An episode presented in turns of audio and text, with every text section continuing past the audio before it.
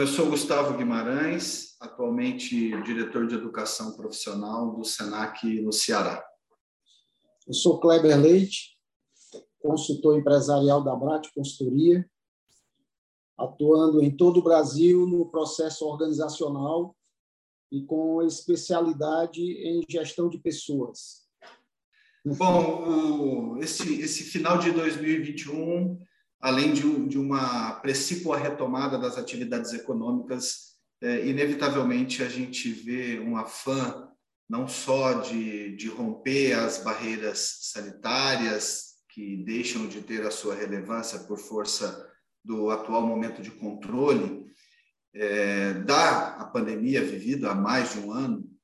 E o que a gente percebe é que determinados setores da economia começam a ter um crescimento, ainda que gradual, expressivo. Né? E, é um crescimento que, se nós tomarmos como referência o último dado da PNAD, né, divulgado na última terça-feira, 30 de novembro, o Brasil ele volta a uma condição de desemprego mais baixa do ano e que muito se aproxima de patamares que antecedem a situação de pandemia. Né? É claro que Ainda estamos falando de índices bastante altos, de dois dígitos, mas a gente percebe que uma taxa de desocupação começa a cair nesse primeiro, é, nesse terceiro trimestre em comparação ao primeiro. Bem, aí eu, eu como a gente nós vamos aqui comentar sobre 2022, eu tenho eu já fiz a apresentação, eu trabalho dentro das empresas, né? 100%, ou seja, full time, empresas de todo o ramo de atividade, no Brasil todo, lá do, do Amazonas até o Rio Grande do Sul, eu atuo. Então, a gente, a gente vê mercados diferentes, que o Brasil é um país grande, cada região tem sua sistemática, seu costume, né? Mas a gente fica com eu, eu, comparo essa essa variante como uma terceira guerra mundial. A gente uma terceira guerra mundial por quê? Porque empresarialmente falando que é onde eu trabalho a gente fica sem poder fazer planejamento estratégico como até o ano de 2019 nós fazíamos. Era comum ah, nesse período de final de ano a gente sentar com os, com os empresários e fazer a pergunta o que, que a nossa empresa fará no próximo ano, o que, o que, como seremos no próximo ano. O que eu estou sentindo nos meus atuais clientes e também lendo e ouvindo é que existe aquele ponto de interrogação, aquela hipótese de dizer assim: como será o ano 2022? Será que nós continuaremos como foi o ano de 2021? Porque foi uma retomada, 2021 foi uma retomada, a pandemia foi em 2020, 2021 foi aquele que a gente a gente criou a, a frase, né, de o novo.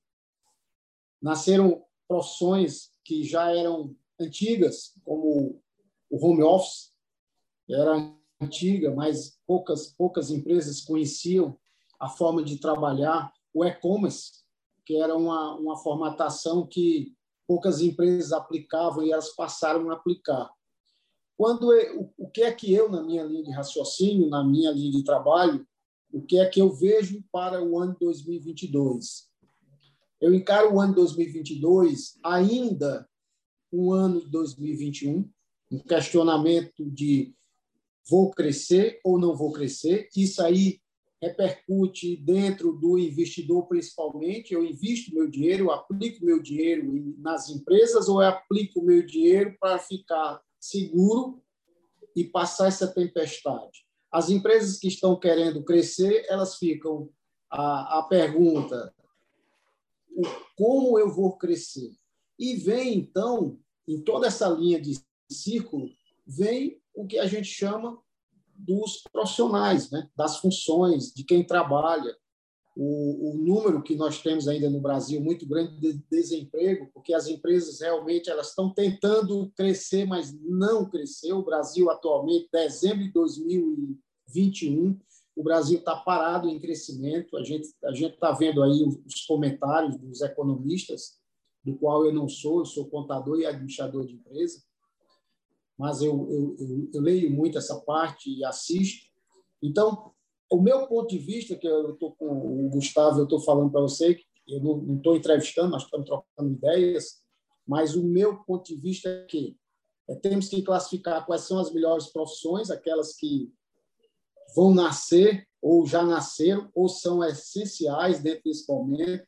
Eu digo muito que o pessoal da área da área da área de tecnologia, pessoal que trabalha com TI, esses são da bola da vez, porque o mundo viu que a tecnologia, independente de qualquer pandemia que possa existir no mundo, a tecnologia ela, ela, ela renasceu, ela veio de uma grande velocidade. Então, é, essa mão de obra de tecnologia de informação ela é uma mão de obra que está em pleno crescimento e vai acabar, porque a demanda é tão grande que as pessoas que estão no mercado elas não vão ter como atender toda a demanda existente.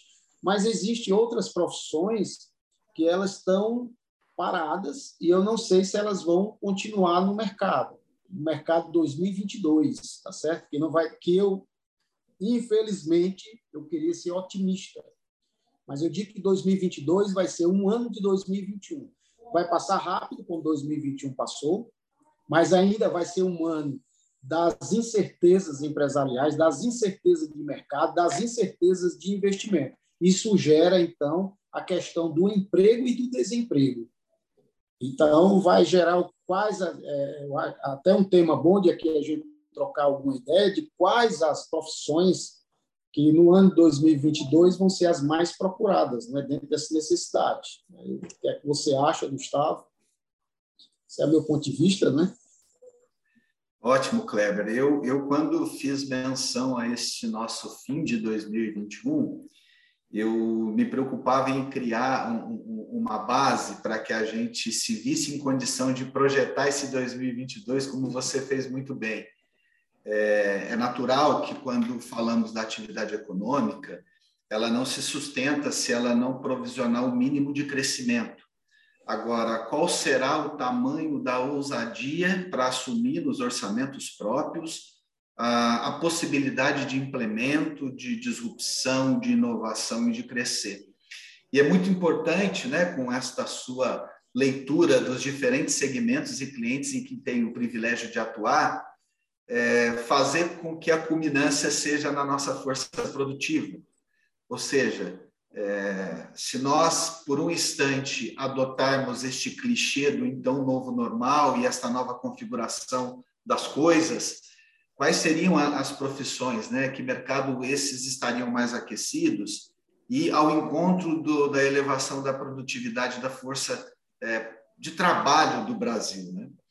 o que, que eu penso e o que, que eu imagino seja, como você bem disse, né, projetar 2022 não deixa de ser ainda é, projeções em meio a algumas incertezas. Independente de ondas que vêm e que vão, o que tem ficado? A descoberta, eu, eu achei bastante interessante a maneira como você fez um contraponto aí de, de, de ocupações ou de regimes de trabalho não tão novos assim, mas que são convidados né, a oferecer uma, uma outra contribuição. Eu penso que, como você introduziu, a área de tecnologia é uma área que agora a gente costuma pensar lá a partir de diferentes verticais. Então, você tem desde infraestrutura de redes até segurança cibernética e transações por meios tecnológicos, internet das coisas.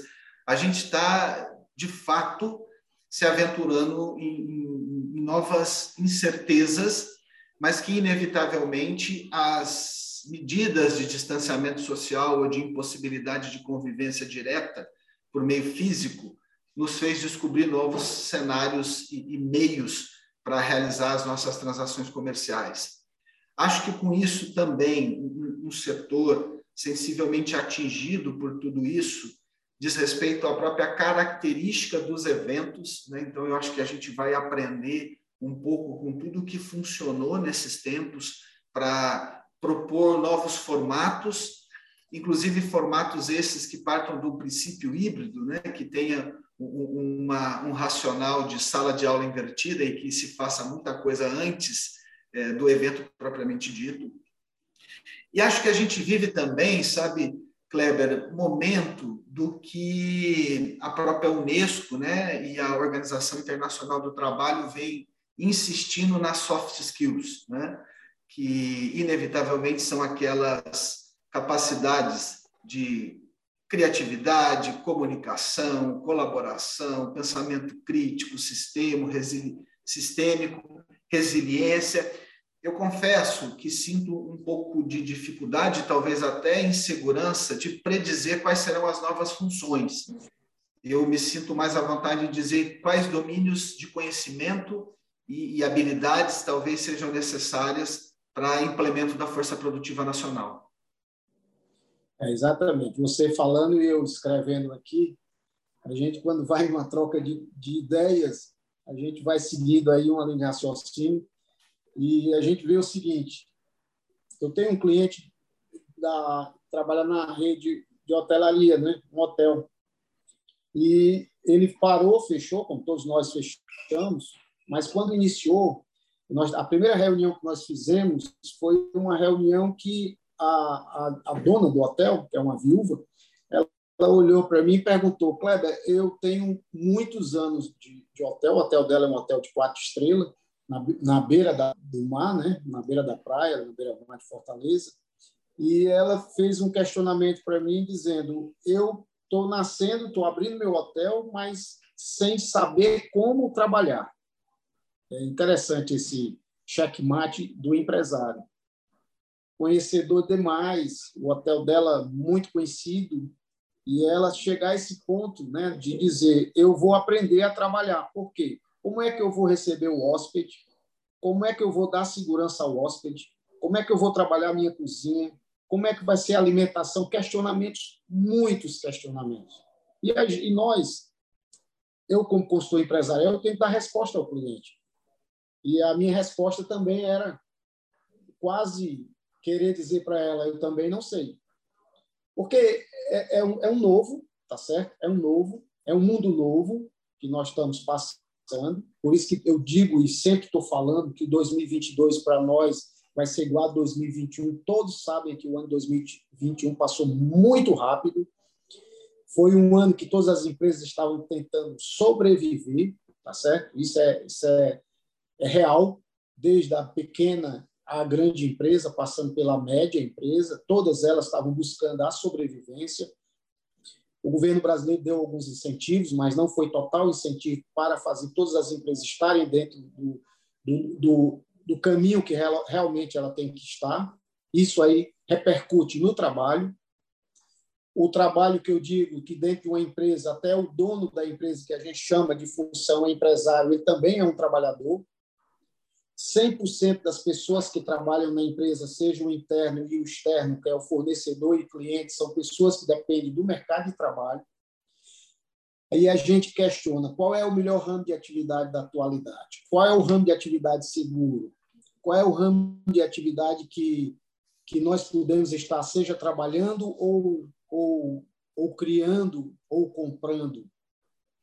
Então, essa, essa é, é, é dúvida que quando a gente assiste, seja é, o programa brasileiro, seja o americano, seja o da China, do Japão, todos eles têm a mesma, a, ou seja, o tema é o mesmo. Nenhum é milagroso, nenhum tem a fórmula pronta. Mas eu digo o seguinte: capital intelectual hoje sempre foi, mas está muito na linha o capital intelectual da administração, eu vou vender um pouco essa linha, que é o capital intelectual da administração, ele está muito, muito, muito sendo requisitado. Por quê? Porque são esses questionamentos. Saiu aquela linha do, da, da sistemática que a gente fala, que é a, a economia é, a contabilidade da linha exata, né? Nós somos mais hoje navegando na linha da administração, que é uma ciência inexata. Você, em um momento, está criando um segmento na empresa ou no trabalho, com na outra semana você é obrigado a mudar porque viu uma tempestade. Você vê aí que está todo mundo falando uma nova variante, aí ficam as empresas se questionando. E aí, vamos fechar novamente? Aí já vem o empresário e diz: Eu vou pegar o meu dinheiro porque não vou ser pego de surpresa como fui em 2019 então, eu não vou montar aquele setor que eu eu estava pensando em criar, eu não vou comprar aquele novo equipamento e assumir investimentos.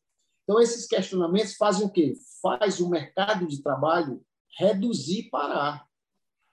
Então, a gente tem que perguntar como será, então, em 2022 o mercado de trabalho? Ele vai ser um mercado, um mercado de trabalho igual. Eu estou com a bola de cristal em cima da mesa, viu, Gustavo? o administrador tem que ter bola de cristal, né? O administrador eu digo tem que ser mágico, ele tem que ser é, é, visionário, ele tem que olhar para frente, imaginar o, o, o, o não conhecido. Então, como eu sou dessa área, eu fico dizendo, como eu tenho que ser otimista na linha, eu fico dizendo o seguinte: nós temos que ser, ser forte ser usado, como todos nós fomos na vida toda de trabalho, né? desde, desde antes, de, antes de Cristo existe o comércio, né? Desde a, e, e, a gente nunca parou. Nós tivemos todos os pontos problemas, tivemos todas as guerras, tivemos toda essa aí, e os mercados de trabalho continuaram. Só que hoje a gente, eu venho sempre batendo na mesma tecla. Qual é o mercado do momento? Porque tudo é no momento. A profissão do momento. Durante 2019 anos, existe profissões do momento, existe ramo de atividades do momento. 2020, 2019 nasceu ah, um ramo de atividade que já existia, mas ela aflorou no Brasil todo e talvez, quem sabe, no mundo, que são as confeiteiras, um excelente ramo de atividade que deu um crescimento enorme e cria uma cadeia. Essa cadeia vai não só para ela, vai para a linha do, do suprimento, que é o, é, o, é o chocolate, é o fermento, é o açúcar, é a massa, que ela começa a comprar, então essas empresas começam a crescer, aí vem a surpresa, qual é a surpresa?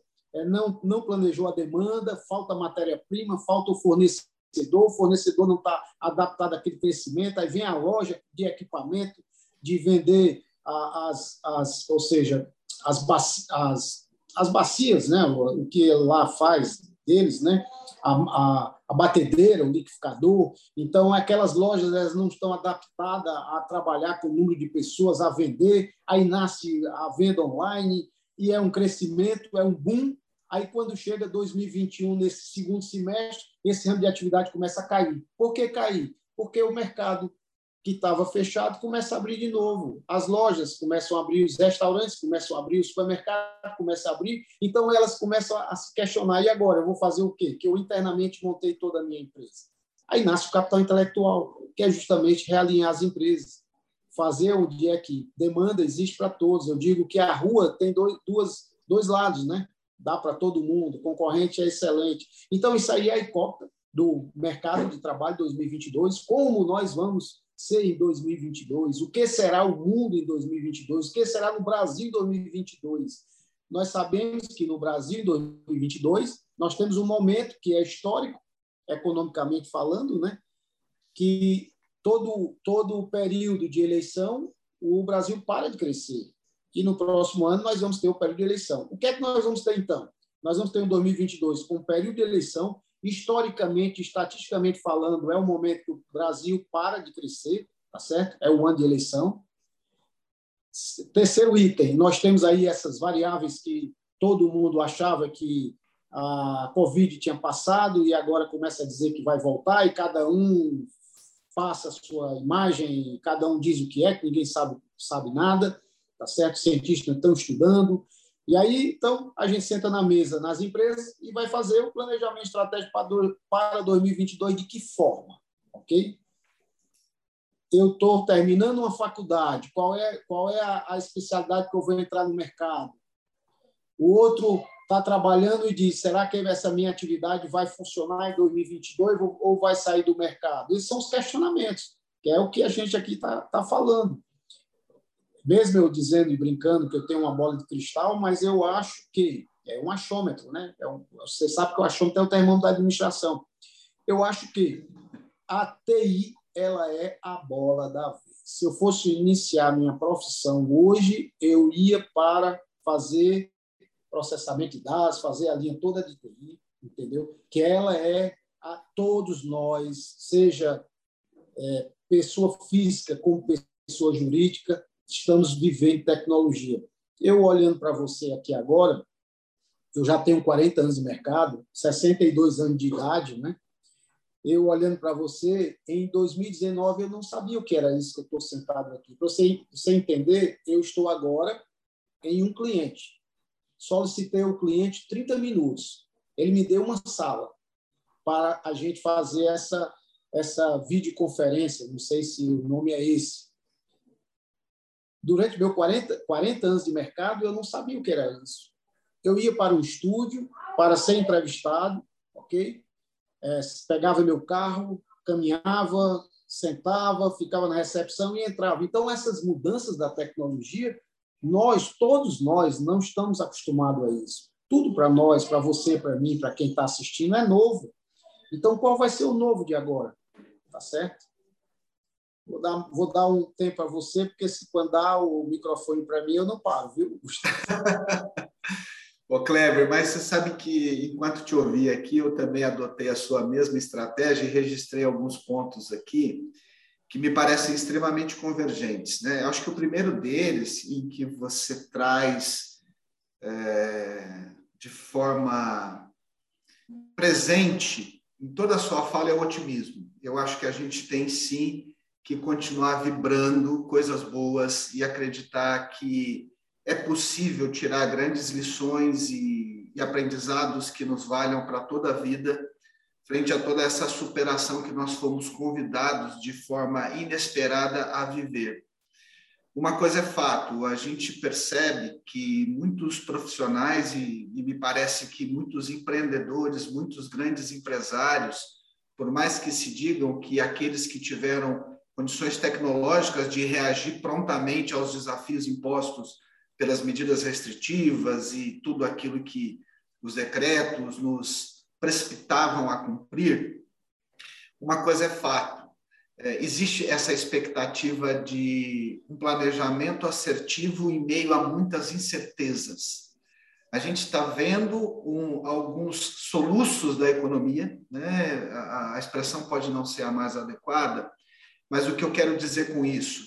Quando a gente tem uma economia circulando, uma economia viva, e a gente vê, achei muito feliz o exemplo que você trouxe, porque traz a realidade do pequeno, traz a realidade dos antigos armazéns, das vendas, das confrarias, porque o comércio de rua precisa reagir e adequar-se à necessidade de promover outras respostas e ao encontro da satisfação de todos os tipos de clientes. E você traz uma expressão que para mim é muito forte e que eu já usei em outras circunstâncias. Quando você nos traz o que estamos vivendo como similar a um período pós-guerra, eu vou te dizer que se a gente pegar as ondas de evolução e tudo aquilo que se deu após as inovações tecnológicas ou no período ou pós-guerras, ele sempre representa um salto para a humanidade. É, é, esse nosso inimigo, é, para mim, ele tem duas dimensões. Ele tem a dimensão do invisível, daquilo que a, a, as máscaras e a higiene das mãos nos dá condição de conviver, mas ele tem um aspecto tangível, que é aquilo que a gente está vendo da capacidade do empresário, e aí eu vou fazer um adendo ao empresário cearense, que consegue se adequar, que consegue, a duras penas, promover respostas criativas para lidar com a dificuldade de equilibrar as suas contas no final do mês. Não está sendo fácil. Né? E ninguém vai dizer o contrário disso, eu imagino. Agora, por fim, também vou de carona numa outra expressão sua que me dá muita é, segurança para expandir o conceito, quando você traz a, a, as peculiaridades do capital intelectual, né? É, ou capital humano, como alguns também preferem chamar, penso que este capital, né, aquilo que é, já foi chamado por alguns como, como o maior ativo das organizações, é, ele sofre um processo intenso de aprimoramento. Acho que cada vez mais e mais a gente descobriu, e aí vou fazer um, um breve parênteses quanto à realidade da educação profissional, quanto à realidade das nossas instituições de educação, porque elas têm por obrigação de ofício que fazer com que a sala de aula seja um simulacro ou, se não, a própria realidade do mercado. Então, os nossos ambientes de aprendizagem, eles precisam refletir efetivamente quais são os problemas que reivindicam novas posturas, novos saberes, novas habilidades e, por que não dizer também, novas atitudes. Com tudo isso, o que, que aconteceu? A gente viu algumas escolas com dificuldades de se adaptarem, mas a gente viu escolas como, por exemplo, o SENAC, em condições absolutas de migrar toda a sua plataforma física de instalações de sala de aula para um ambiente virtual. E como você bem disse, né, há pouco mais de dois anos, não era frequente ou talvez não era acessível estas tecnologias que hoje nos aproximam. Quando a gente fala desse profissional de mercado, quando a gente fala sobre essa potência e desse diferencial competitivo que é o homem no trabalho, eh, este mesmo homem, o que a gente está vendo acontecer agora, ele descobriu outras equações para administrar o espaço-tempo. Isso obrigou as instituições de educação, por força de entregar ao mercado este capital intelectual compatível com as inovações que o mercado vive, a experimentar novos modelos. Então, hoje, é, há pouco mais de. Antes do hoje, na realidade, há pouco mais de quatro anos atrás, eu disse que a gente precisava se preparar a viver sem a estrutura física de sala de aula. E aí, esses dias nos mostraram que elas são supérfluas. As relações prevalecem, mas os ambientes físicos não. Então, eu quero fazer essa, esse, esse breve patamar para te ouvir um pouco mais, dadas as outras implicações, que é indiscutível essa ânsia do empresário por ter cenários mais certos em meio ainda a nebulosidades e incertezas. É fato também que a educação precisa se reinventar. Não dá para a gente ter um modelo de escola ainda no modelo escolástico medieval, e a gente precisa ter saberes que se conectam à necessidade de efetivamente serem tratados pelas empresas nos seus budgets anuais como diferencial competitivo. É, você, é, eu, eu, eu sou um dos vendedores do capital intelectual, certo? A minha malinha, se você abrir a minha malinha como aquele vendedor daquele homem de maleta antiga, né, que não existe mais a maleta, você abre minha maleta, cada Eu não, não te ouvi, Gustavo. Não, não, não. Pode, pode okay. continuar. Ok, ok. É, na minha maleta, é, ele tem só sugestões de inteligência, certo? Eu fiz um, eu fiz um mestrado na Universidade Estadual, mestrado em administração de empresas. E, e nós tínhamos começou com a grande quantidade, é um funil, né? E vai diminuindo até o final ficamos poucos colegas. E eu sempre dizia que, infelizmente, quem começou conosco e não teve a, a capacidade, cada um com seus problemas, de chegar ao final como nós chegamos, a colar grau né, pela universidade. Talvez esse, essa caminhada, porque problemas todos nós temos, mas essa caminhada foi aquela sede de aprender, tá certo? Sede de de entender o diferencial do que é um prático, do que é o teórico, do que é, do que é o diferente, como você até falou muito, a adaptação do ser humano ela é muito importante. Nós somos obrigados a adaptar as mudanças, que é o que está acontecendo com todos nós, como profissionais, nós estamos nos adaptando a todas as mudanças. Eu tenho um cliente do mercado imobiliário e ele falou que o problema do momento está sendo as salas comerciais, que elas não estão habitadas. E as empresas que estavam com projetos de implantar novas salas comerciais, elas estão é, no questionamento se continuam com o projeto ou se adapta o projeto a outra formatação. Por quê? Porque com essa mudança, a, a, a, os profissionais começaram a enxergar que as salas eram grandes é, lugares de custo alto, né?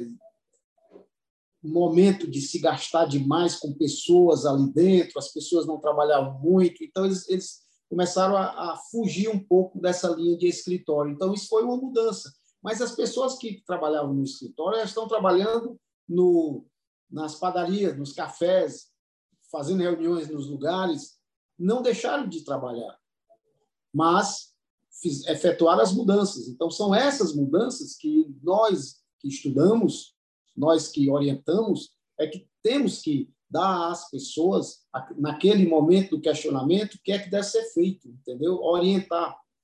Porque as profissões mudam, mas necessidade, as necessidades continuam as mesmas nós precisamos, não sei se infelizmente ou felizmente, mas diariamente nós precisamos da alimentação. Não adianta.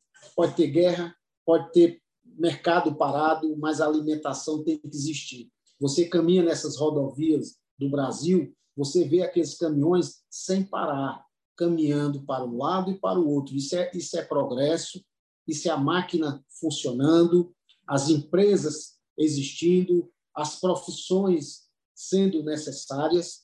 Nós não podemos dizer que vai dar, vai dar um choque ou um lockdown, né? Que essa palavra nós, eu não conhecia essa palavra, ok?